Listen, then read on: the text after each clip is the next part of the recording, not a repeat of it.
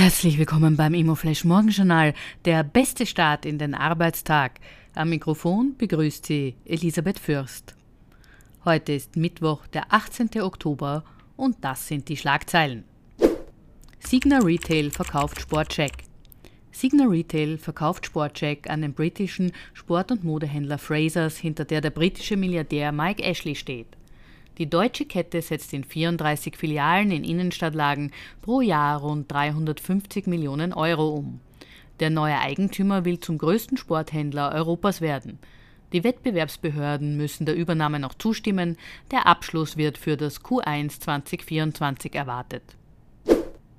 Country Garden zahlte nicht. Für den chinesischen Immobilienkonzern Country Garden endete gestern die Nachfrist für eine 15 Millionen Dollar, also 14 Millionen Euro schwere Zinszahlung eines Dollarbonds. Damit drohen sämtliche Auslandsverbindlichkeiten des Immobilienentwicklers als Zahlungsausfall gewertet zu werden. Die Auslandsschulden von Country Garden belaufen sich auf 17 Milliarden Dollar in Anleihen und Krediten. Die spannendste Meldung heute. EWP statt EWG. Die Bundesregierung hat sich im Rahmen der Budgetverhandlungen auf ein Konjunkturpaket geeinigt. Dabei sollen 3 Milliarden Euro für erneuerbare Energien und Sanierungsmaßnahmen und 3 Milliarden Euro für Energiekostenzuschuss für die Wirtschaft zur Verfügung stehen. Das lange geforderte Erneuerbare Wärmegesetz kommt damit nicht, dafür eine abgespeckte Version als Erneuerbares Wärmepaket. Damit wird die Umsatzsteuer auf Photovoltaikanlagen in Österreich für die nächsten zwei Jahre abgeschafft.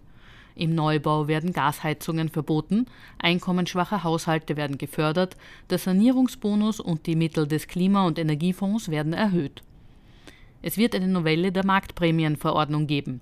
Öffentliche Investitionen des Bundes im Bereich Bau werden vorgezogen und es wird Energiehilfen für Unternehmen geben. Das waren die wichtigsten Informationen zum Tagesbeginn. Mehr dazu und was die Branche heute sonst noch bewegen wird, erfahren Sie wie gewohnt ab 14 Uhr auf www.imoflash.at.